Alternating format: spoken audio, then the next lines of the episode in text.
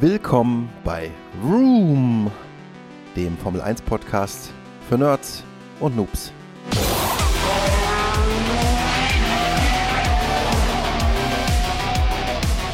Hallo, guten Tag, schön, dass ihr da seid. Ich bin ein bisschen aufgeregt, das ist die erste Folge heute. Und ich erkläre gerade kurz, bevor ich gleich in die Folge reingehe mit Sven zusammen, noch ein bisschen das Konzept dieses Podcasts. Und zwar, ähm, die Idee dahinter ist, dass nach jedem Formel-1-Rennen ähm, wir uns zusammensetzen und ein bisschen drüber reden, was halt in den Rennen so passiert ist, äh, was es an News gibt und so weiter und so fort. Ähm, in den nächsten Folgen, die jetzt kommen, bevor die Formel 1-Saison losgeht, ähm, werden wir noch ein bisschen erklären, wie die ganzen Regeln funktionieren, wer wer ist, damit ihr genau wisst, welche Fahrer ihr irgendwie unterstützen wollt oder welche Teams woher kommen, wie sich das alles äh, zusammensetzt und so weiter und so fort. Also ähm, wenn alles glatt geht und wir unsere Arbeit so äh, verrichten, wie wir uns das vorstellen, dann werdet ihr am Ende alles verstehen und gehypt sein äh, für die 2023er Formel 1 Saison. Falls ihr irgendwie mit uns Kontakt aufnehmen wollt, was sehr toll wäre, weil wenn ihr Fragen habt, dann schickt uns die einfach und wir werden das Beste tun, die irgendwie zu beantworten. Ihr findet uns auf Instagram unter brumbrumm.f1 und ihr findet uns unter roompodcast.wordpress.com. Und da habt ihr dann diverse Links, wo ihr auch uns eine E-Mail schicken könnt und einfach Kontakt zu uns aufnehmen könnt. Also, wie gesagt, wenn ihr Fragen habt, äh, Feedback, Anregungen, Kritik und so weiter, bitte dahin. Und ja, dann lasst uns mal starten hier. Starten, weißt, weißt du? Sta Hallo. Ich bin der Basti und das, was ihr hier hört, ist äh, ein Formel 1 Podcast. Ach, echt, wirklich. Ähm, Formel 1, äh, was ist denn das? Da fahren die nur im Kreis rum. Warum guckt man sich das denn sowas an? Das ist doch scheiße, das ist auch für die Umwelt nicht gut. Stimmt alles. Aber wir, ich bin nicht, ich bin nicht alleine, äh, wollen erklären, warum wir das gucken. Und wir wollen euch auch erklären, warum ihr das vielleicht auch besser findet, als ihr denkt. Und wenn ihr es schon gut findet, euch vielleicht noch ein paar Perspektiven geben. Äh, wir, das sind der Basti, wie schon gesagt, und der Sven. Hallo. Hallo, grüßt euch.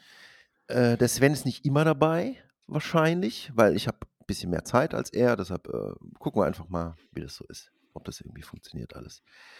Ja. Ähm, ich weiß auch gar nicht, also wir, wir fangen jetzt direkt einfach an, ne? Also wir haben ja. Ja, ganz, ja, ganz entspannt. Wir haben uns ja super gut vorbereitet. Ähm, also äh, jetzt für meine Verhältnisse habe ich mich wirklich gut vorbereitet, wie im Gegensatz zu anderen Podcasts, die ich manchmal gemacht habe. Ähm, und ähm, wir wollen heute einfach darüber reden. Wir wollen über diesen Formel 1-Zirkus sprechen, über die schnellste Seifenoper der Welt. ähm, und äh, mit den reichen und schönen, nicht so schönen und allen möglichen Leuten. Ähm, und äh, warum wir das alles gucken und so weiter und so fort. Ähm, und ich habe noch kurz einen Disclaimer vorab. Ähm, erstmal nicht wundern, ich rede vielleicht mehr als Sven, weil ich habe sehr viele Notizen gemacht und habe mir super lange Gedanken gemacht. Ähm, aber ich werde versuchen, dass wir es einigermaßen hinbekommen. Aber ähm, der erste Disclaimer, der mir super wichtig ist, wir wissen nicht alles. Also, also wir wissen viel, glaube ich. Ähm, und, und äh, das Lustige ist auch, ich finde, es wird wahrscheinlich interessant, weil wir auch äh, zwei unterschiedliche Generationen sind. Also ich bin 41. Wie ja, alt bist du? 25 ja. und bin dementsprechend auch deutlich, ähm, naja, deutlich später dann zur Formel 1 gekommen. Also bei mir ja. ging es dann los, so in der Zeit, ähm, also die ersten, ersten Schritte und Erfahrungen war so, so Schumacher Prime, so Anfang 2000, mhm. bewusst 2003 bis 2005. Und so aktiv geschaut habe ich dann in der Zeit so von 2010 bis 2014, 13, 14 und dann jetzt wieder seit 2020, 2021. Mhm. Dazwischen hatte ich dann doch eine relativ lange Pause gehabt. Aber du warst ja doch dann deutlich, deutlich früher schon dabei. Ja, genau. Also es, es kommt mir, mir kommt es aber auch bekannt vor mit diesen Pausen. Das, das, das habe ich auch schon sehr oft gehört. Das scheint irgendwie so ein Formel-1-Ding zu sein. So irgendwie, ah, oh, jetzt reicht's mal wieder. So, jetzt habe ich erstmal wieder Schnauze voll. Und ähm, ich habe, ähm, aufgehört zu gucken. Ich weiß gar nicht genau, wann ich angefangen habe, aber ich weiß, dass ich aufgehört habe zu gucken, kurz nachdem Senna ähm, den Unfall hatte und gestorben ist. Ähm, und das war aber nicht deshalb. Also ich habe nicht dann gesagt, oh, das ist äh, gefährlich und ich gucke das jetzt nicht mehr. Ähm, sondern es war dann, dann kam Schumacher rein und Schumacher hat mich irgendwie genervt. Aber nicht, also nicht Schumacher selbst, sondern der Hype um Schumacher das, das fand ich irgendwie nervig und überhaupt dieses ganze RTL Kai Ebel Gedöns. ja, also die, die, die, diese mediale Berichterstattung und der, ja. der, der Überhype um die Person und also ohne, ohne Frage, Michael Schumacher ist einer der größten Sportsmänner der Formel 1 im, im, im Motorsport. Das, da, da braucht man auch gar nicht drüber zu streiten. Aber es, es war ja plötzlich nur noch diese Figur und nur noch diese Thematik, gerade explizit in den, in den deutschen Medien, glaube ich, ja auch gerade Thema. Das ist ja ähnlich wie, wie das, was mit, mit Vettel später dann ja auch passierte. Ja. Ähm, da habe ich es aber tatsächlich bewusst gar nicht so krass wahrgenommen. Ich glaube aber, wenn man retrospektiv guckt, ist das ähnlich. Also da, da, da unterscheidet sich, glaube ich, auch die Berichterstattung nicht so gigantisch. Ja, ich, ich glaube, dass es einen großen Unterschied gab. Also so, so habe ich es zumindest im Kopf, ähm, dass zu dieser Schumacher-Ära war ja auch die Telemetrie äh, noch anders übermittelt. Also äh, beziehungsweise, wenn du vorm Fernseher gesessen hast und hast das Rennen geguckt, du hast gar nicht super viele Informationen und Echtzeitdaten gehabt. Das hat sich extrem krass geändert. Mhm. Und ich finde, dass es dadurch auch wesentlich interessanter geworden ist, weil du auch mitbekommst, was weiter hinten irgendwie los ist. Und es wird auch mal vor allem das Mittelfeld viel mehr gezeigt. Das ist viel präsenter.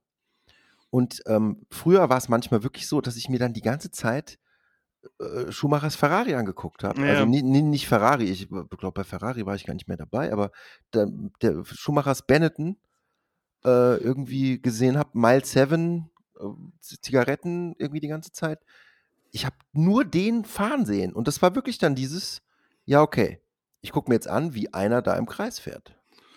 Und das ja, war gut. irgendwie super langweilig. Das ist ja das, was auch den, den, dann den Reiz dieses Sports ja ver verloren gehen lässt, weil es geht ja. ja nicht nur um die, um die ersten drei Plätze. Klar ist das das Hauptziel oder die, die, die Priorität, der Fokus der Teams.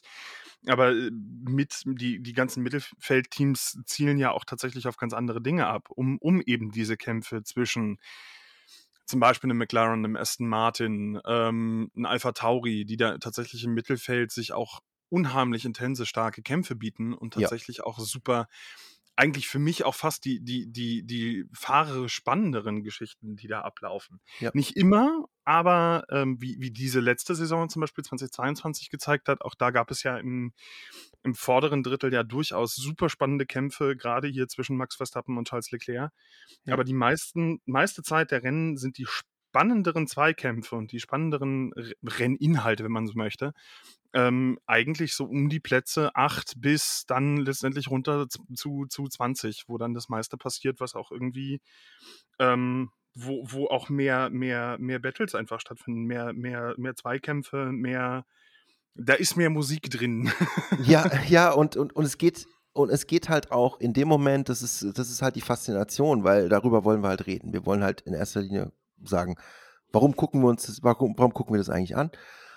Ähm, und es ist halt ähm, eine, ein, eine Facette äh, der, der Faszination daran ist für mich halt auch ähm, dann zu sehen, die Teams hinten, die, die weiter hinten sind, äh, die, die, die Fahrer, die hinten sind, also die im Mittelfeld oder so sind, die gerade so an den Punkten nagen, das sind ja auch die, die um das meiste mehr oder weniger kämpfen, weil da geht es richtig um richtig viel Geld, das die unbedingt brauchen. Im Gegensatz zu Red Bull und Mercedes, die vorne irgendwie sind. Und wenn die mal Platz 11 oder 12 haben, dann gehen die auch nicht pleite innerhalb von zwei Saisons oder so. Aber das ist halt eben genau der Punkt, dass es teilweise wirklich so ist wie, Leute, das ist ganz schön teuer hier zu sein. Wir haben schon richtig viel Geld, aber es, irgendwann geht es halt auch mal aus. Und deshalb müssen wir total kämpfen. Und das merkt man halt. Oder die mhm. kämpfen um einen besseren Platz, damit sie in der nächsten Saison vielleicht in einem besseren Auto sitzen. Oder so. Das ist halt genau der andere Punkt. Und ähm, eine der Faszinationen, die halt eben, ich habe die, die, schnellste Seifenoper der Welt am Anfang gesagt, das habe ich aufgegriffen von jemandem, der das in, äh, in US-amerikanisch gesagt hat äh, und habe es einfach mir übersetzt und habe es mir jetzt angeeignet, weil das ist auch die Faszination. Ich finde, ehrlich gesagt, ähm, es gibt extrem viele langweilige Rennen. Also was heißt extrem viele, aber es gibt öfter mal langweilige Rennen wo wirklich nichts passiert. Ähm, Monaco ist übrigens eins der langweiligsten Rennen überhaupt in den meisten Fällen, wenn nicht irgendwas Außergewöhnliches passiert.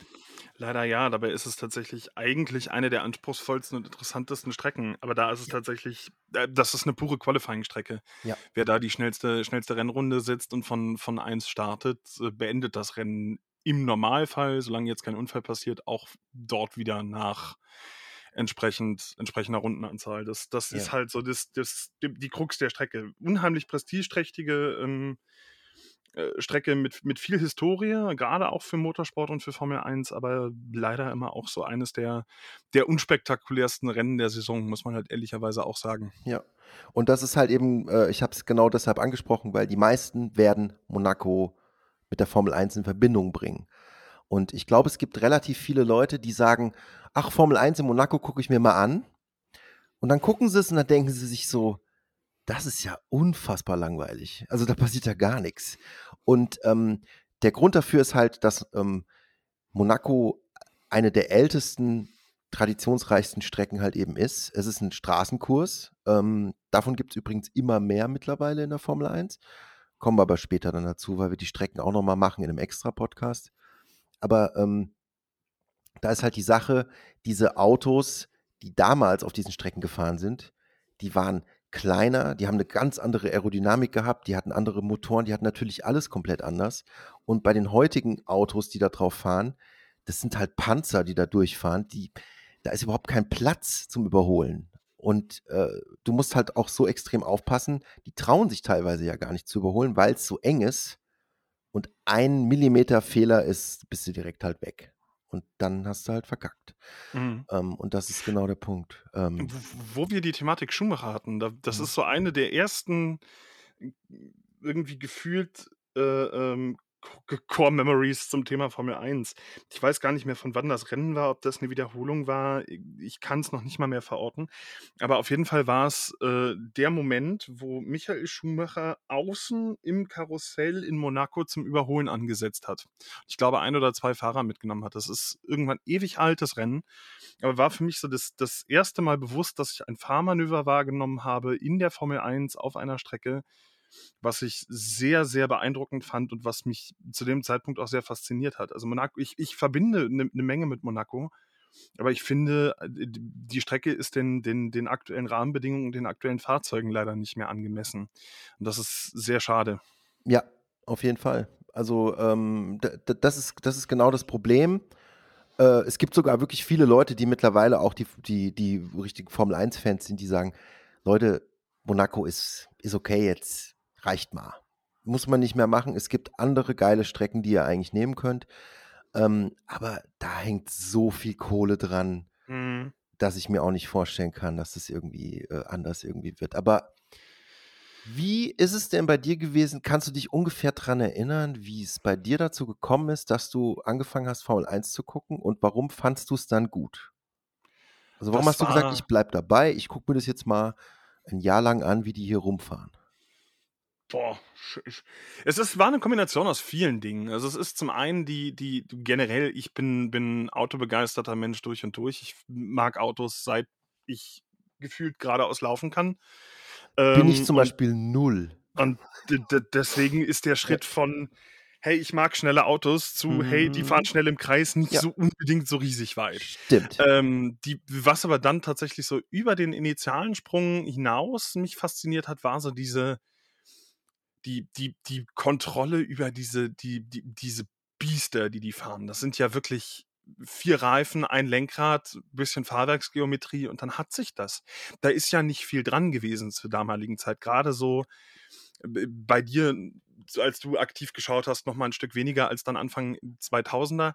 Aber das sind ja wirklich, also gerade so den, den Sprung mitgemacht, V10 zu V8 ähm, wo ich sage, das sind ja Hochleistungsmotoren, die so schwierig und diffizil zu kontrollieren und zu fahren sind, dass es da wirklich auch einfach eine fahrerische Leistung ist. Und tatsächlich diese, diese hohen Geschwindigkeiten in Kombination mit der fahrerischen Leistung, der Kontrolle und dann tatsächlich auch noch in diese aktiven, spannenden Zweikämpfe zu gehen und tatsächlich aktiv zum Überholen anzusetzen. Und da, da steckt so viel drin und so viel Kontrolle und so viel Manöver. Hm. Ähm, das fand ich, fand ich super, super spannend. Später kam dann für mich, das, das ist jetzt tatsächlich sowas, was ich jetzt erst in den letzten Jahren aktiv äh, verstehe zum einen und mhm. zum anderen auch aktiv gut finde und da nachverfolge und schaue, wie die Teams ihre Strategien planen. Also Reifenpoker, wer kommt wann, wie früh an die Box, Overcut, Undercut, mhm. wie macht es strategisch Sinn, Boxenstopps zu planen.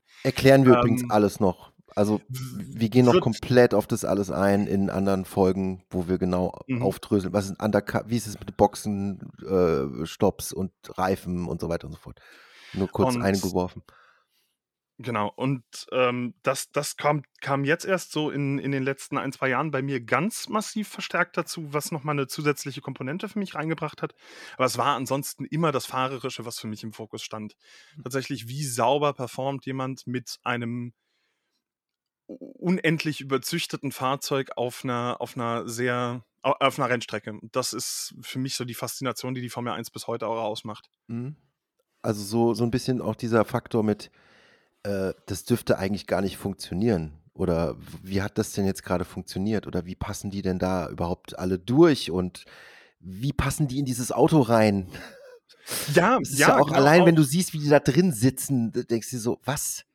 Also, und ja. das ist das ist das, was, was mhm. ähm, zum Beispiel auch, ich leider verfolge ich das weniger, als ich gerne würde, aus unterschiedlichen Gründen. Mhm.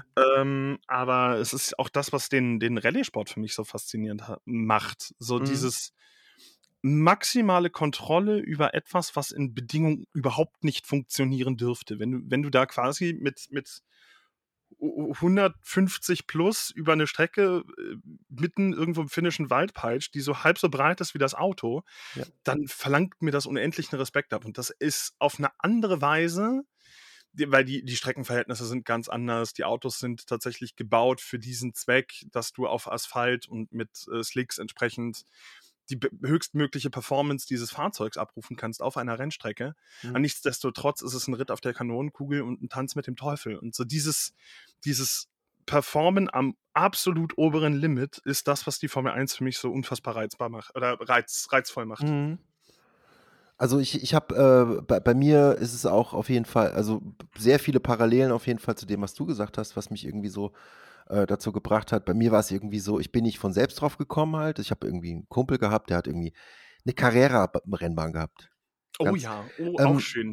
Und ich habe ich auch noch da. Die müsste bei meiner, meiner Mutter noch auf dem Dachboden stehen. Das ist total abgefahren, weil wir haben, mit, ich habe mit dem, ähm, der war halt der totale Formel 1-Fan. Und der hat mit der Carrera-Bahn die Strecken nachgebaut. Ah, cool. Also er ja. hatte sehr viele Teile und ein sehr großes Zimmer.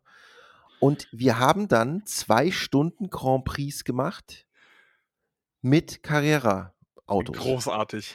Und haben uns da hingesetzt und unseren Daumen einfach die ganze Zeit mit Qualifying, mit allem, was drum und dran ist, genauso wie sie, wie sie es in der Formel 1 auch machen, äh, mit Stoppuhren und bla bla bla.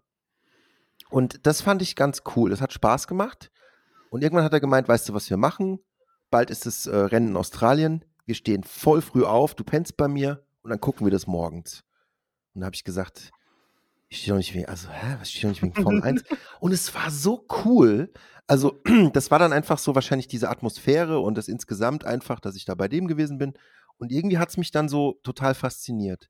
Und dann hat das er mir halt was erklärt und dann habe ich, ah, okay, cool. Es ist, das ist irgendwie, das war wie American Football gucken und einer, der die Regeln kennt, erklärt die dir und dann weißt du, dann irgendwann macht es Klick und du denkst, ach, American Football ist nicht nur brutal und hinfallen und dann Werbung, sondern und da, ja, und das war halt eben dann so, das, da hat es irgendwie Klick gemacht. Da ich gesagt, gerade das mit Australien morgens extra dafür aufstehen, hat was ganz Besonderes das, mit mir das gemacht. Ist super, super lustig, dass du genau diese, diese Parallele erzählst. Ich habe mein, mein, mein Vater immer früher belächelt dafür, dass er sich für, für Boxen damals extra einen Wecker gestellt hat und super mitten in der Nacht, 3 Uhr morgens irgendwie mhm. aufgestanden ist, um sich einen Boxkampf anzuschauen, wie sich Leute gegenseitig auf die Nase hauen. Mhm. Habe ich nie verstanden, ist nicht mein Reiz, wo ich sage, völlig fein, jeder, der das guckt, alles cool aber war nicht meine, meine Welt. Ich habe aber ta tatsächlich zu dem Zeitpunkt nie verstanden, wie man sich freiwillig für ein Sportevent um an einem Wochenende einen Wecker stellt, um früh aufzustehen. Mhm. Dann kam Suzuka und Melbourne. Boah, Suzuka, auch und so eine geile Strecke und Melbourne ja auch und Seitdem mache ich das tatsächlich, da habe ich das fast jede Saison gemacht, dass ich mhm. extra früh aufge Es ist auch immer eine total coole Atmosphäre, gerade wenn du das mit, mit anderen Leuten zusammen machst. Ja. Das hat immer was, was ganz, ganz Besonderes gehabt. Du hast dich, bist früh aufgestanden, hast irgendwie was Nettes zum Frühstücken gemacht, saßt nett beisammen und warst eigentlich noch überhaupt nicht aufnahmefähig bereit für das, was kam. Ja. Und du hattest trotzdem super, super viel Spaß. Und das waren total, total coole Erlebnisse und es hat immer viel Spaß gemacht. Ja, also und das bin ich absoluter Fan von. Und das ist halt genau auch das, äh, die, die Sache daran ist natürlich auch, ähm, äh, ich habe auch überhaupt kein Problem dabei, mich alleine hinzusetzen und irgendwie Formel 1 Rennen zu gucken. Ähm, aber das ist auch einer der Gründe, es tut mir leid, ich habe irgendwie eine Allergie, ich muss die ganze Zeit mich räuspern. Ähm, ähm, ich, warum wir diesen Podcast hier machen und warum ich diesen Podcast mit dir machen will, ist halt, wir können hier voll abnörden. Und das ist genau das Ding. Es ist Formel 1 ist der Sport zum Abnörden. Weil du hast so viele, wenn du willst, so viele Infos und so viel Kram, so viele Grafiken, so viele äh, Pie-Charts. Für alles gibt es eine Statistik und du kannst dir alles total krass angucken, musst du aber nicht.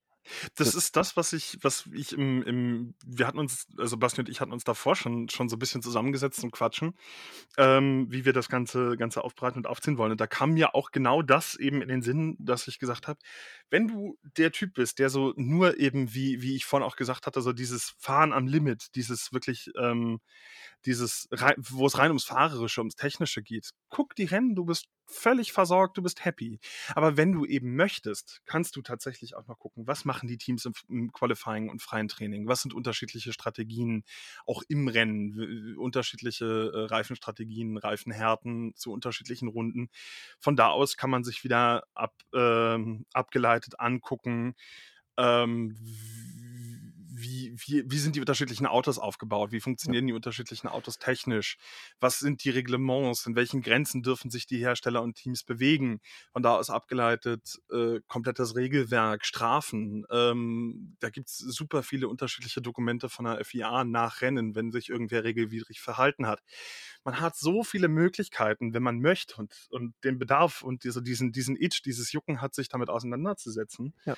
Dann gibt es zugänglich super viele Sachen. Und das ist das, was diesen, auch die, die Formel 1 und diesen, diesen Sport so, so, so für jeden auch unterschiedlich ausgestaltbar macht. Und das ist auch mit eine der, der großen Faszinationen an der Formel 1. Auf jeden Fall. Und, und ähm, das Gute ist halt, du kriegst es mittlerweile, ähm, haben die das auch wirklich verstanden ähm, und geben sowohl Leuten, die neu dazukommen, als auch Leuten, die das absolut bis aufs kleinste Detail wissen, ähm, gibt auch die Formel 1 äh, die ganzen Infos. Sei es jetzt in YouTube-Video-Zusammenfassungen oder sei es jetzt in technischen Analysen, wo irgendwie gesagt wird, dieses Team hat in diesem Rennen einen neuen Heckflügel, wo an der linken Seite irgendwie das eine Stückchen jetzt zwei Zentimeter weiter rausguckt und dadurch sind die jetzt irgendwie 0,4 Sekunden, äh, ja, nee, 0,4 Sekunden, aber 0,04 Sekunden irgendwie schneller geworden oder was auch immer. Solche Geschichten. Und da kommen wir nämlich zu, noch zu dem anderen Punkt. Was macht eigentlich Formel 1 diese ultimative Geschichte? Weil Formel 1 ist ja das Rennsport-Ding. Wenn man sagt Rennsport, das ist die Königsklasse des Rennsports. Warum ist es eigentlich so? Und ähm, da wollte ich auch nochmal auf jeden Fall drauf eingehen. Weil, ähm, wie ich gerade schon gesagt habe, dieses Team hat jetzt einen neuen Heckflügel und so weiter. Die Autos werden äh, unter bestimmten Regeln natürlich mit äh, Spielraum von allen Teams selbst komplett entwickelt. Also das Chassis, alles, was da dran ist, die komplette Aerodynamik, jedes einzelne Bauteil, irgendwie, keine Ahnung, ähm, die Lenkung und alles, was du dir vorstellen kannst, machen die Teams selbst. Und die entwickeln das Auto während der Saison noch weiter. Das passiert in anderen, ähm, auch Open Wheel, also in anderen ähm, äh, Formeln, in Anführungsstrichen, passiert es nicht. Zum Beispiel auch bei IndyCar oder so ist es nicht so. Da, die haben alle im Prinzip dasselbe Auto und können nur bestimmte Teile dran verändern. Also bei IndyCar ist es zum Beispiel so, dass du, ähm, ich breche es jetzt alles grob runter, weil ich will jetzt nicht noch mit IndyCar anfangen. Aber IndyCar, äh, da ist es halt zum Beispiel so, jeder kriegt dasselbe Auto gestellt im Prinzip und die können halt an der Elektronik, an den Motoren, an diversen Dingen rumschrauben und Sachen machen, aber die entwickeln keine Autos und schon gar nicht während dem Lauf der Saison. Und das ist der Unterschied. Das ist das, was die Formel 1 ausmacht. Die Formel 1 ist der Nerdsport. Und es ist der Techniksport. Das ist der, die, die Techniker, die Mechaniker und so weiter und so fort. Das sind die Leute, die äh, diese Autos entwickeln. Und es geht nicht nur um, wer ist der beste Fahrer und setzt sich einfach in ein Auto, sondern wer entwickelt das beste Auto im Verlauf der Saison oder am Anfang halt eben, ne? Genau, deswegen gibt es ja auch tatsächlich diese Differenzierung zwischen Fahrerweltmeisterschaft, Fahrertitel und Konstrukteursweltmeistertitel. Ähm, das ist tatsächlich so, so das, was ja auch ähm, einen großen Teil des Sports ausmacht, gerade eben diese Entwicklung am technischen Limit.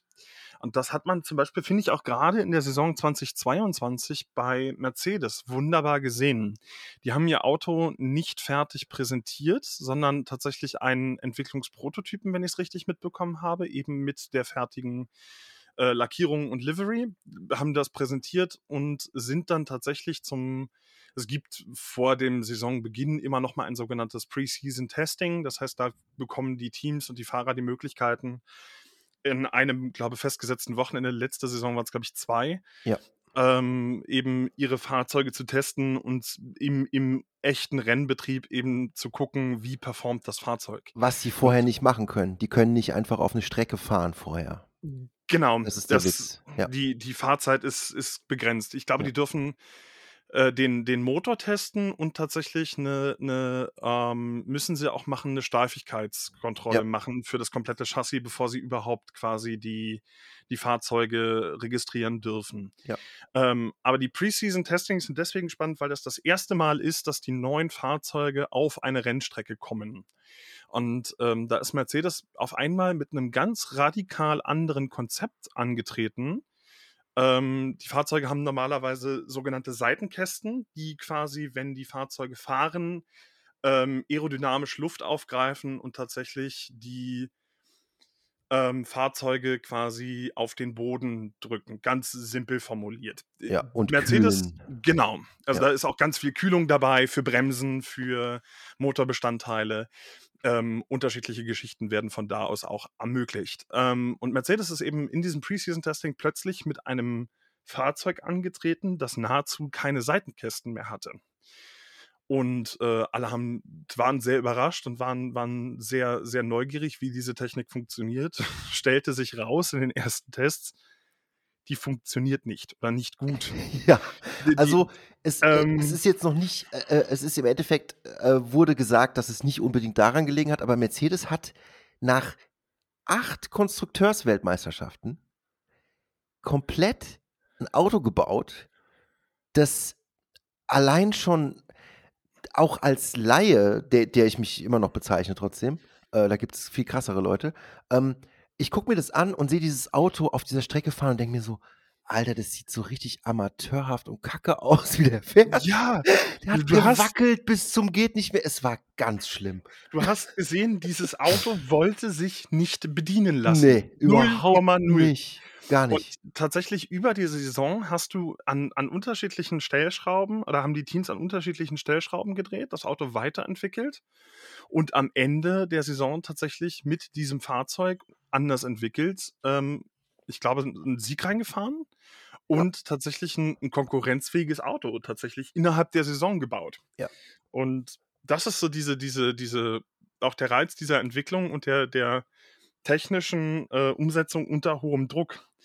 Und ähm, was halt tatsächlich außer diese, diese, diese Thematik Königsklasse ausmacht, ich hatte mal ein, ähm, eine Doku, beziehungsweise ich glaube, es war ein YouTube-Video, aber auch relativ, also Full Feature, irgendwas 30, 45 Minuten, mit und über Adrian Newey gesehen, der Chefingenieur bei Red Bull Racing ist mhm. und tatsächlich verantwortlich ist für unter anderem auch den Aston Martin Valkyrie, dieses unfassbare Hypercar, was die gebaut haben. Ähm, und also der kennt sich mit Fahrzeugentwicklung ganz gut aus, würde ich behaupten. Ja. Ähm, und der hat tatsächlich mal gezeigt, wie ein Formel 1-Prototyp ähm, performen würde und aussehen würde außerhalb der Reglements. Und da sieht man tatsächlich, wie viel durch das Reglement noch eingebremst wird.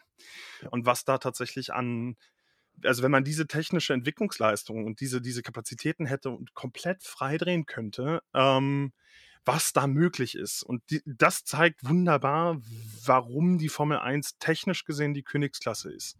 Von fahrerischer Seite ähm, sowieso. Also das, das Thema, glaube ich, hatte ich vorhin schon angeschnitten, ähm, dass dies, die Fahrzeugkontrolle und wie gehe ich damit um, wie, wie verhalte ich mich richtig mit diesem Fahrzeug auf einer Rennstrecke. Das ist auch nochmal ein, ein super, super spannendes Thema. Und, und das ist halt wieder, äh, ich sage jetzt wieder das Wort Faszination. Ähm, das ist halt auch wieder das, was die Faszination halt eben ausmacht. Ähm, dass sie sich ja innerhalb eines wirklich strikten Regelwerks bewegen müssen. Und trotzdem sieht jedes Auto anders aus. Mhm. Ähm, du siehst jedes Mal wieder ein Auto und denkst dir so, warte mal, die Seitenkästen bei dem sind komplett anders als bei dem anderen. Wie kann das denn noch regelkonform sein? Das war auch das Erste, was natürlich äh, der Red Bull-Chef gesagt hat, als er das Auto gesehen hat, hat er gemeint, das kann nicht sein, dass es die Regeln, also Mercedes da, ähm, da, da, ist irgendwas mit den Regeln nicht in Ordnung. Das war alles in Ordnung, weil es wird alles auch mit Laser gemessen und da wird die ganze Zeit geguckt. Ich ähm, glaube, auch in dem Kontext hatte sich ein anderes Team, ich weiß es gerade nicht mehr, mhm. welches genau es war. Ich meine, es war Alpine, die haben sich auch geäußert und haben gesagt, wir haben so ein ähnliches Fahrzeug als Prototyp entwickelt, hat für uns nicht funktioniert, haben wir verworfen, ist aber definitiv yep. innerhalb des Regelwerks. Richtig. Ähm, ja. da, um, um, Red Bull da so ein bisschen auszubremsen, das fand ich auch sehr sympathisch. Ja, genau. Und Red Bull hat ja dann auch nichts mehr gesagt, weil Mercedes Mercedes eh kacke war. Also war ja, dann war es ja egal. Also dann hat natürlich keiner mehr was gesagt. Dann so, ja, ist okay, behalt's ruhig, lass so. Mach ähm, mal. und und das, äh, das Krasse bei diesen ganzen, äh, also Formel 1 ist halt absolut krasser Regelsport auch auf jeden Fall. Also die haben massiv super viele Regeln. Am Anfang ist man komplett überfordert, weil man dann immer sagt, warum hat der den jetzt nicht überholt oder warum kriegt der jetzt eine Strafe, hat auch gar nichts gemacht und dann so im letzten Moment rüberziehen und solche Sachen, was die früher gemacht haben, äh, so Senna, äh, Prost-Ära und so, das passiert heute nicht mehr, weil es ist halt auch nach wie vor immer noch äh, ein unfassbar gefährlicher Sport, ist Motorsport halt immer. Ähm, du sitzt halt einfach in einer Waffe drin und äh, fliegst da einfach über eine Strecke drüber. Und ähm, wenn die Leute sich nicht gut verhalten, kann echt viel passieren. Und ähm, das ist halt auch so eine Sache. Die Regeln haben sich extrem verändert. Da gehen wir auch nächstes Mal, es gibt einen extra Podcast zum Thema Regeln. Ähm, gehen wir noch extrem, äh, also gehen wir noch sehr viel detailreicher drauf ein, aber nur vorab, dieses, äh, die Sache ist, dass sie definitiv, dass es viel sicherer geworden ist. Ähm, es gab viele Unfälle, die in den letzten Jahren passiert sind, äh, wo vor ein paar Jahren auf jeden Fall Leute gestorben wären, was äh, nicht mehr passiert ist. Und äh, die entwickeln sich da auf jeden Fall in die richtige Richtung. Das muss man echt sagen. Und das ist ja auch das, wo, wo ich glaube, du wolltest auf dieses Thema auch nochmal eingehen. Ähm, ich greife, hoffe, ich greife dem jetzt nicht zu sehr vorweg. Mhm. Ähm, das ist das, was ja der, der, der Formel 1 auch immer, also das ist ja das, was, womit sie sich auch selber legitimiert, zum Teil, dass sie sagen, so Motorsport ist immer Entwicklung auch für Straßenfahrzeuge. Ähm, viele der Sicherheitsfeatures, zum Beispiel aus der Formel 1, gerade in, in, in Sachen Verbundwerkstoffen, in ähm, Fahrwerkstechnik und Geometrie, in Reifentechnologie auch, ähm, spiegelt, findet sich auch irgendwann tatsächlich in Straßenfahrzeugen auch wieder. Das reicht ja nicht nur unbedingt von, von Sicherheitstechnik, sondern auch von, von Motorentwicklung, von Batterietechnik für Hybridantriebe. Ähm, all das findet sich irgendwo in abgewandelter Form auch im Straßenfahrzeug wieder. Und das legitimiert insofern den Motorsport, weil es Fahrzeuge effizienter macht, sicherer macht und tatsächlich auch ähm, technisch weiterentwickelt. Und äh, da, da, da, leitet sich auch ganz viel vom, vom, vom Motorsport eben auch in den, in Anführungsstrichen, Serienbetrieb ja auch über. Ja, das stimmt. Also es ist nicht äh, so viel, wie man denkt. Also es ist jetzt nicht unbedingt, ich habe mich da gerade vor kurzem reingelesen und äh, es ist jetzt nicht so, die Formel 1 legitimiert sich gerne selbst dadurch und sagt, sagt sowas gerne. Ähm, so, so super viel passiert nicht, aber es passiert schon ein bisschen was auf jeden Fall. Ähm, und was halt ähm, in erster Linie ähm, bei der Formel 1 äh, passiert und was viele nicht wissen, ist, dass sogar, äh, was die Treibstoffe angeht und sowas, auch was gemacht wird. Ähm, was natürlich auch super wichtig ist, weil ich bin mir sehr bewusst, wenn ich diesen Sport gucke, dass das alles nicht besonders geil ist, weil wir müssen unseren Arsch hochkriegen mit diesem scheiß Klimawandel-Müll. Äh, Müll. Äh, und dann zu sagen, ja, dann lass uns doch mal einfach ein bisschen Benzin verblasen, indem Leute irgendwie auf einer Strecke rumfahren und äh, durch die Welt fliegen, ist nicht die beste Idee. Äh, aber auch da passiert immerhin was. Ähm, das ist schon mal, schon mal ziemlich gut. Und was viele Leute zum Beispiel auch nicht wissen, ist, dass Formel 1-Fahrzeuge äh, Hybridfahrzeuge sind. Ähm, das ist also nicht irgendwie nur äh, Verbrennungsmotor und äh, gib ihm, sondern auch da müssen die strategisch vorgehen und äh, viel äh, auf ihre Batterie achten, äh, auf, äh, müssen das aufladen und so weiter. Da kommen wir später noch dazu in einer anderen Folge auf jeden Fall mit, äh, wie das alles funktioniert und so weiter. Aber ähm, das ist die eine Sache und die andere Sache ist halt, äh, was man sich ja auch fragen könnte, ist, warum machen die Teams, warum machen die Teams das eigentlich? Also warum warum hat Red Bull irgendwann gesagt, wir gehen in die Formel 1? Das wäre jetzt so eine Frage. Und ähm, die Antwort ist, nicht weil sie Geld verdienen damit. Und da war ich extrem überrascht. Das habe ich nämlich gerade vor kurzem jetzt erst gelesen. Ähm, schätz, schätz du mal, ich weiß nicht, ob du es weißt. Deshalb, ähm, falls du es weißt, dann sag, nee, ich weiß es schon. Schätz mal, wie viel Red Bull letztes Jahr äh, quasi äh, Nettogewinn gemacht hat durch die Formel 1? Boah, das weiß ich gar nicht. Ich weiß, dass es tatsächlich für einige kleinere Teams durch die Sponsorengelder durchaus profitabel sein kann, je nachdem, wen die sich damit ins Boot holen und wer da tatsächlich Gelder zu beisteuert, in welcher Höhe. Aber dadurch, dass, ja gut, Red Bull hat auch unterschiedliche hoch, hochrangige Sponsoren, die da echt Geld reinpumpen, aber es ist auch einfach so ein unfassbar teurer Sport. Ja. Aufs Jahr gerechnet. Lass es 5 Mio sein. Ich habe keine Ahnung. Ich kenne kenn genau die Relation nicht. Ja, äh, es sind, glaube ich, vier oder so. 5 Millionen, 4 Millionen, 5 Millionen. Das ist halt total lächerlich, weil es kostet halt, also Red Bull zum Beispiel, zu dem Zeitpunkt, als es noch keinen Cost Cap gab, wo wir auch noch extra zu sprechen drauf kommen. Äh, mittlerweile gibt es eine, äh, es wird halt gedeckelt, es wird halt gesagt, hier bis dahin so viel Geld dürft ihr nur ausgeben als Formel 1 Team. Da kommen wir aber zu einer späteren Folge noch auf jeden Fall drauf zu sprechen. Ähm, 4, 450 Millionen ungefähr ist so das, was ein Formel 1 Team ungefähr braucht. Äh, eins der Top-Teams so 500 Millionen, sagen wir einfach mal. Und dann verdienen die 5 Millionen. Das ist ein Prozent davon. Und, Red Bull, Red so Bull lacht sich kaputt über 5 Millionen.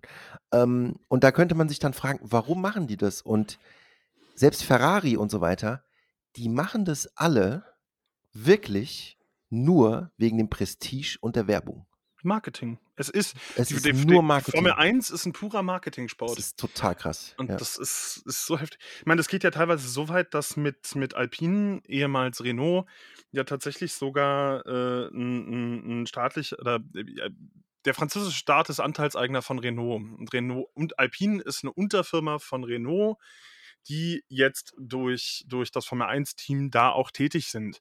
Das heißt, im Prinzip kann man auch sagen, der französische Staat finanziert zum Teil den Markenauftritt von Renault bzw. Alpine in der Formel 1. Und das sind so die Zusammenhänge, wodurch man mal realisiert, wie prestigeträchtig und wie markenwirksam dieser Sport ist. Das, ja. das macht ganz, ganz viel, viel für die Öffentlichkeitswirksam. Das ist gerade, du hattest auch angeschnitten, Ferrari, ähm, die ja seit Anbeginn der Formel 1 eben auch da fahren und da tätig sind. Und ähm, ich weiß gar nicht mehr, wer es war. Ich glaube, es war tatsächlich Enzo Ferrari, der irgendwann in einem Interview mal gesagt hat, wenn du einem, ein, ein Kind einen Rennwagen malen lässt, dann wird dieser Rennwagen in aller Regel rot sein, weil die Marke Ferrari damit assoziiert ist. das ja. ist auch ganz, ganz großer Anteil eben der Formel 1. Auf jeden Fall. Und das ist mittlerweile, vielleicht würden sie mittlerweile eher so einen Mercedes malen oder einen Red Bull, weil Ferrari in der Formel 1 ja nicht so super erfolgreich war in den letzten Jahren. Aber das, da kommen wir auch später noch dazu, wenn wir über die Teams sprechen. Aber das ist auch so, dass ähm, die, äh, gerade weil du Ferrari ansprichst, ähm, Ferrari, gerade Ferrari hatte ähm, vor kurzem, also oder beziehungsweise letztes, äh, Ende, Ende letzten Jahres haben die halt eben so ein Earnings Call gemacht und irgendwelche ähm, Dokumente veröffentlicht und so, so ein Financial Report und so weiter. Und da war auch wirklich so mehr oder weniger stand da drin, warum Formel 1? So, warum mhm. sind wir immer noch in der Formel 1? Und Formel 1 ist bei Ferrari zum Beispiel so, dass äh, Formel 1 und Erfolg in der Formel 1 bedeutet für Ferrari verkaufte Autos. Ja.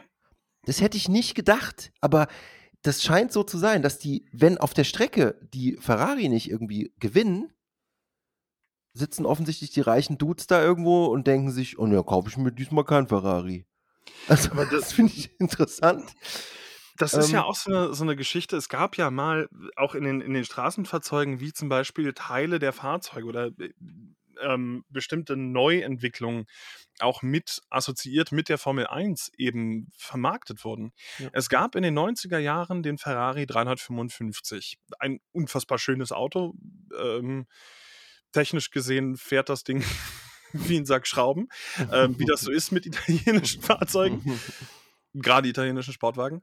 Aber das Auto ist unfassbar schön. Es gab diesen ähm, ähm, Ferrari damals auch mit einer aufpreispflichtigen Option, nämlich einem, ähm, ich glaube, es war ein, ein, eine Halbautomatik, die man dazu kaufen oder buchen konnte, mit Schaltwippen am Lenkrad. Und die wurde tatsächlich in einer F355 F1 Challenge Edition verkauft, glaube ich. Mhm. So war es damals benannt. Und dieses Getriebe ist grausam, aber das Auto hat sich verkauft wie nichts in dieser Edition, weil es hatte einen kleinen Badge F1 hinten auf dem Auto drauf. Und mhm. das ist der ausschlaggebende Grund gewesen. Und ich glaube auch, die Formel 1 ist gerade für, für, für so Hersteller wie, wie Ferrari in diesem Branchensegment super, super wichtig. Auf jeden Fall. Und äh, da ist ja Aston Martin jetzt auch mit dabei und die, die äh, werden wahrscheinlich in dieselbe Kerbe irgendwie schlagen.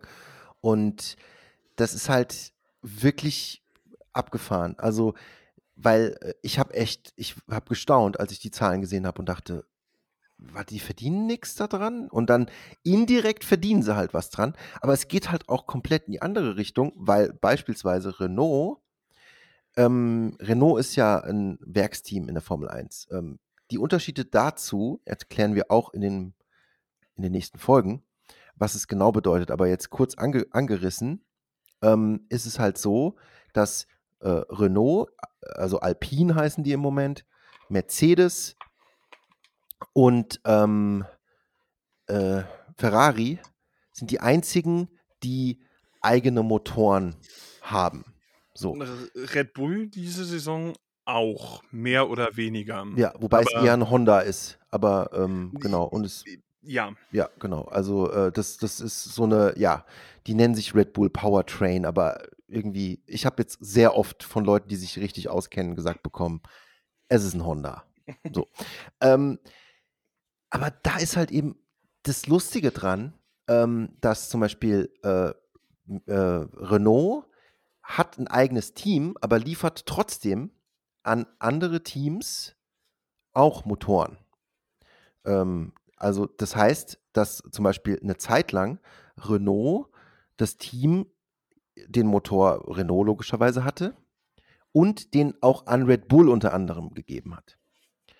Und die hatten extreme Probleme, sowohl mit der Performance, aber vor allem mit der, äh, mit der, oh, mir fällt das deutsche Wort jetzt nicht ein. Ich, ich kann nur Reliability sagen. Äh, äh, Zuverlässigkeit, genau.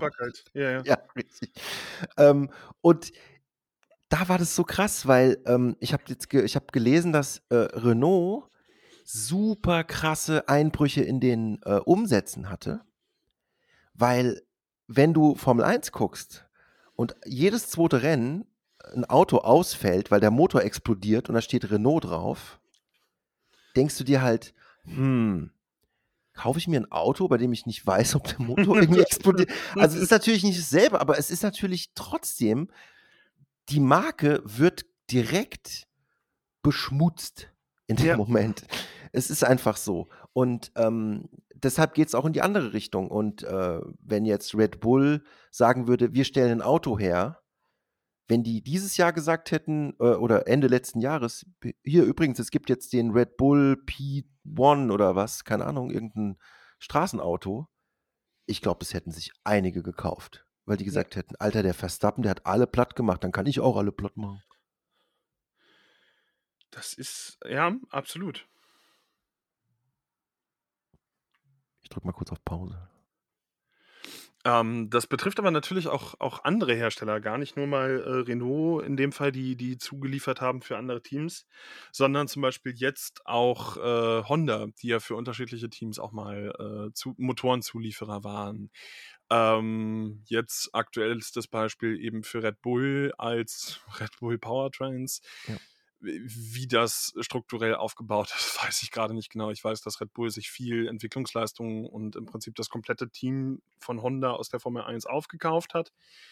Ähm, aber eben Honda war auch davor schon in der Formel 1 präsent. Immer mal wieder, dann auch immer mal wieder nicht. Ähm, und da gab es eben das prominente Beispiel, dass Honda für McLaren die Motoren gestellt hat, wodurch sich dann dieses Unha der unheilige Koloss McLaren Honda entwickelt hat, die wirklich furchtbare Fahrzeuge einfach auch gebaut haben.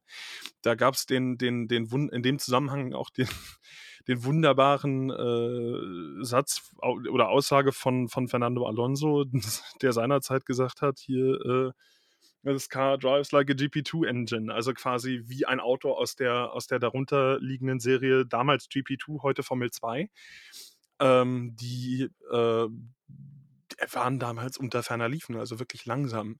Ja. Aber mittlerweile muss man ja sagen, Honda hat auch eine, eine, eine rasende, rasende Entwicklung hin, hingelegt, ähm, ja. die jetzt einfach auch wirklich kompetitive Autos bauen. Ja. Ähm, das, das, ich ich finde es aber interessant, dass du gerade McLaren Honda ansprichst auch. Also ich meine, zum einen habe ich es hier reingeschrieben, deshalb wahrscheinlich, aber äh, erstens mal muss ich fragen, äh, also in die Runde natürlich auch gerne, äh, nicht nur dich, sondern alle, die hier zuhören natürlich auch. Hat äh, jemand von euch die Doku gesehen zu dem Thema?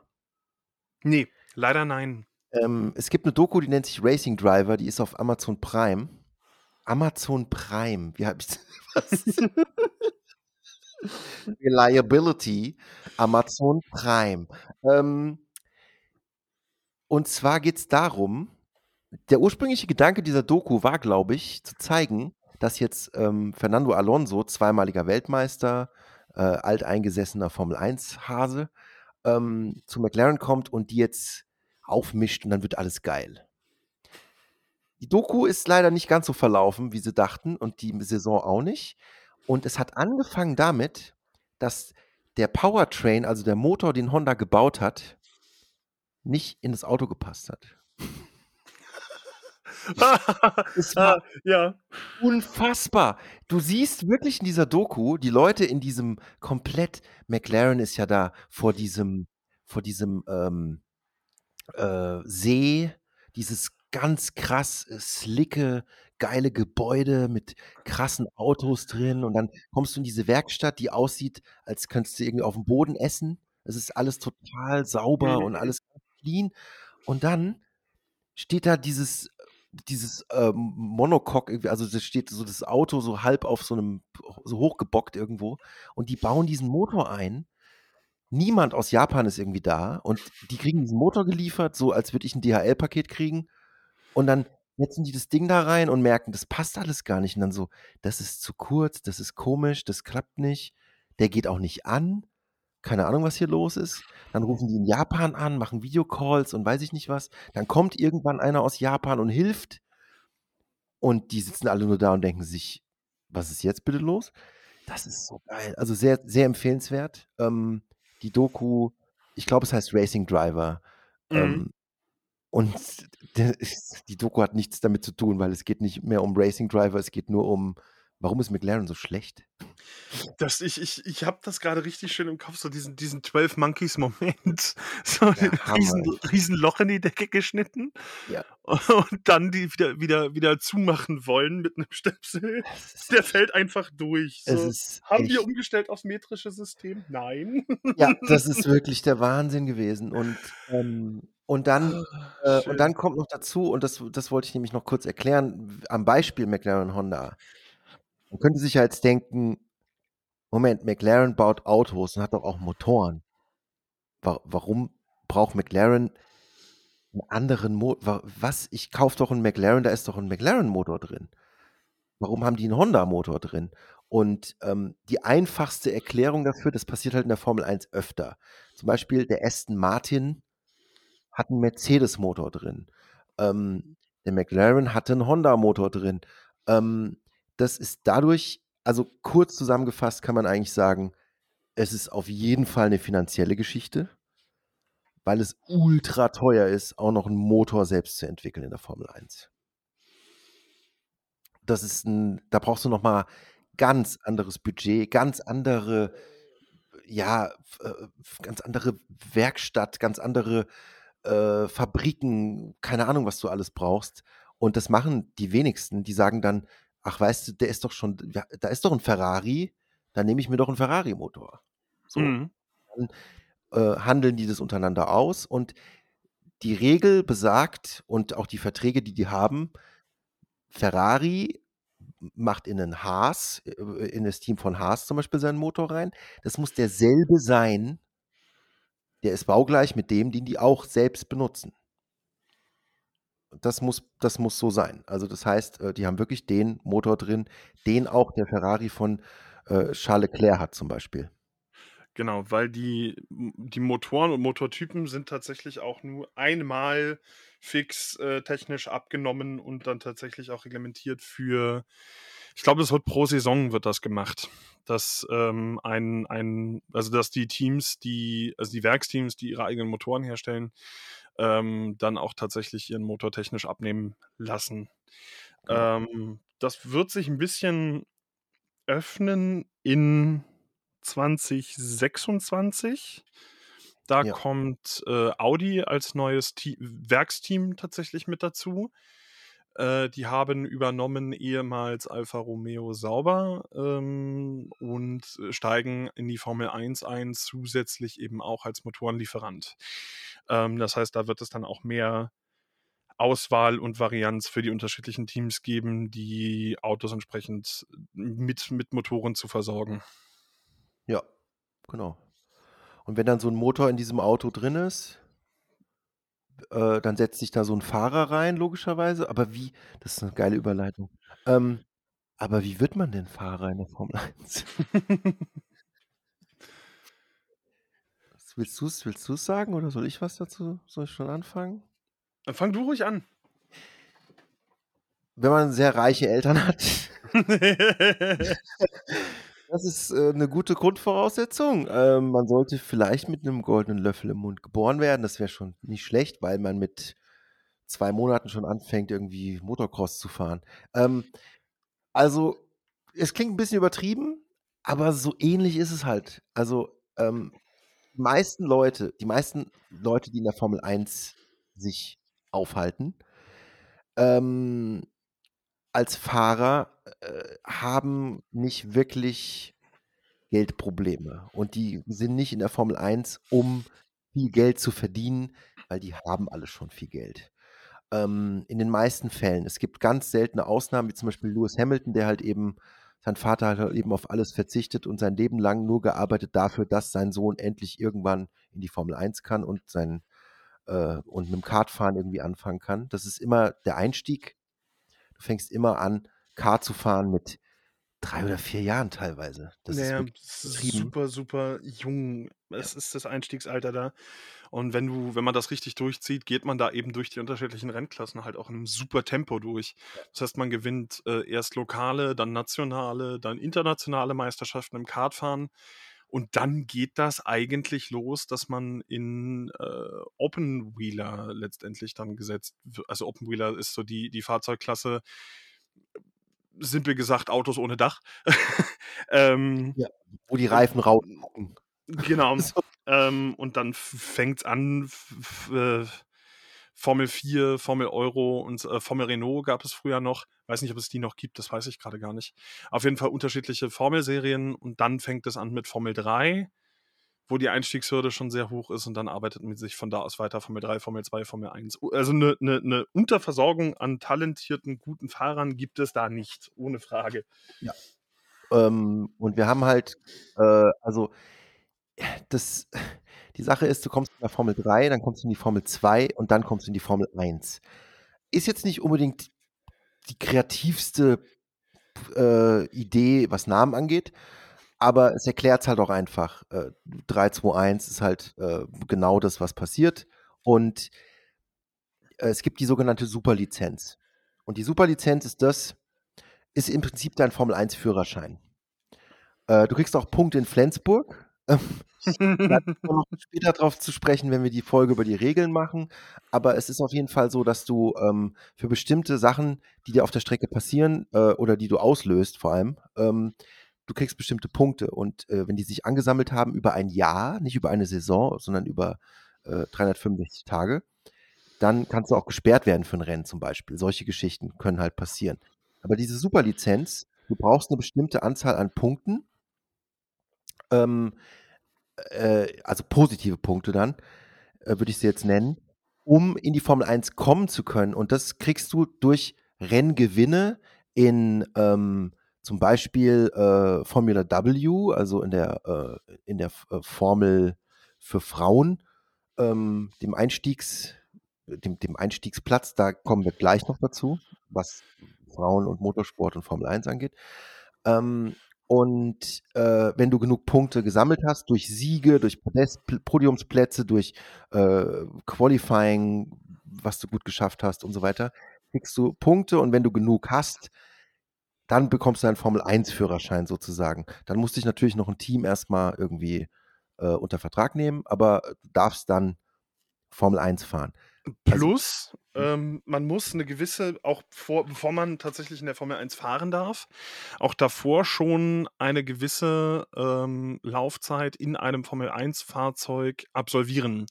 Das heißt, im besten Fall hat Hast du oder hat deine Verwandtschaft Kontakte zu einem Formel-1-Team, die gegen gewisse Summe X quasi eine Rennstrecke mieten, das Vorjahresfahrzeug hinstellen und sagen, fahr mal ein paar Runden.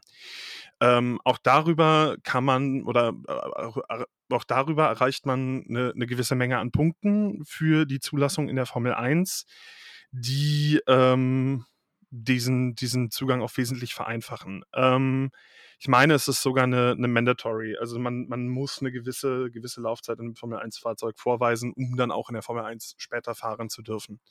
Genau, und äh, auch einen Vertrag als Fahrer halt eben zu bekommen. Ähm, du kannst natürlich auch, also die Teams, ähm, das, wir kommen bei den Regeln und wir reden später nochmal in einer äh, gesonderten Folge auch über alle Teams einzeln, wer wer ist, wer die Fahrer sind, wer die Chefs sind wo die herkommen und so weiter und so fort. Das wird alles auch nochmal erklärt, wie die so drauf sind, damit man weiß. Weil ich finde es wichtig, die Persönlichkeiten sind mir super wichtig. Ich mhm. eine äh, Connection zu diesen Leuten. Ich muss ein paar Leute hassen und ein paar Leute lieben. Und am besten, wenn die dann noch gegeneinander kämpfen, dann ist es perfekt. Und deshalb wollen wir das auf jeden Fall auch noch machen. Aber ähm, womit sich der Kreis zur, zur größten Seifenoper der Welt dann abschließt. Ja, genau, eben. Das ist, das brauche ich ja. Also ich brauche irgendwie, keine Ahnung, die müssen zwischendrin, müsste ich am, am schönsten wäre es, wenn sie unter der Woche Loveboat machen. Äh, zusammen und am, am, Wochenende fahren sie einfach Formel 1. Das wäre für mich das Beste, was es gibt. Aber dann, ähm, also das, das brauchen wir auf jeden Fall. Wir müssen da, wir machen da auf jeden Fall noch eine, eine, eine extra Folge drüber, aber es ist halt so, es gibt zehn Teams, im Moment gibt es zehn Teams und 20 Fahrer, aber es gibt halt auch Testfahrer ähm, beziehungsweise Reservefahrer, äh, weil es kann ja mal einer krank werden oder was auch immer passieren. Und äh, als T äh, Testfahrer beziehungsweise Reservefahrer kannst du in den freien äh, äh Practice-Programmen, also wenn äh, das Rennwochenende ist immer ähm, Practice, dann Qualifying und dann Rennen und ähm, im, im Practice kann halt eben dann jemand, der noch nicht genug Superlizenzpunkte hat, um einen festen Vertrag als Rennfahrer dort zu bekommen, um der immer regelmäßig Rennen fährt, äh, kann er die auch noch sammeln äh, in diesem, äh, ja, also halt eben in, in diesem Practice dann, wenn, mhm. er, wenn er Reservefahrer ist. Seit dem letzten Jahr ist es auch so, dass die Formel 1-Teams dazu verpflichtet sind, an zwei Rennwochenende in einem freien Training äh, einem Nachwuchsfahrer das zu ermöglichen. Also da ist, hat sich in, äh, eine Regeländerung ergeben, dass die Teams auch die, die ähm, Fahrzeit im freien Training auch an, an jüngere oder junge Fahrer abgeben müssen. Genau, weil die äh, halt sonst das nicht gemacht haben und dann haben halt die Reservefahrer äh, sind halt im Simulator gefahren und ähm, das war's dann. Und äh, die brauchen halt mehr Erfahrung auf der Rennstrecke, damit irgendwie äh, ausgeglichen ist. Ja.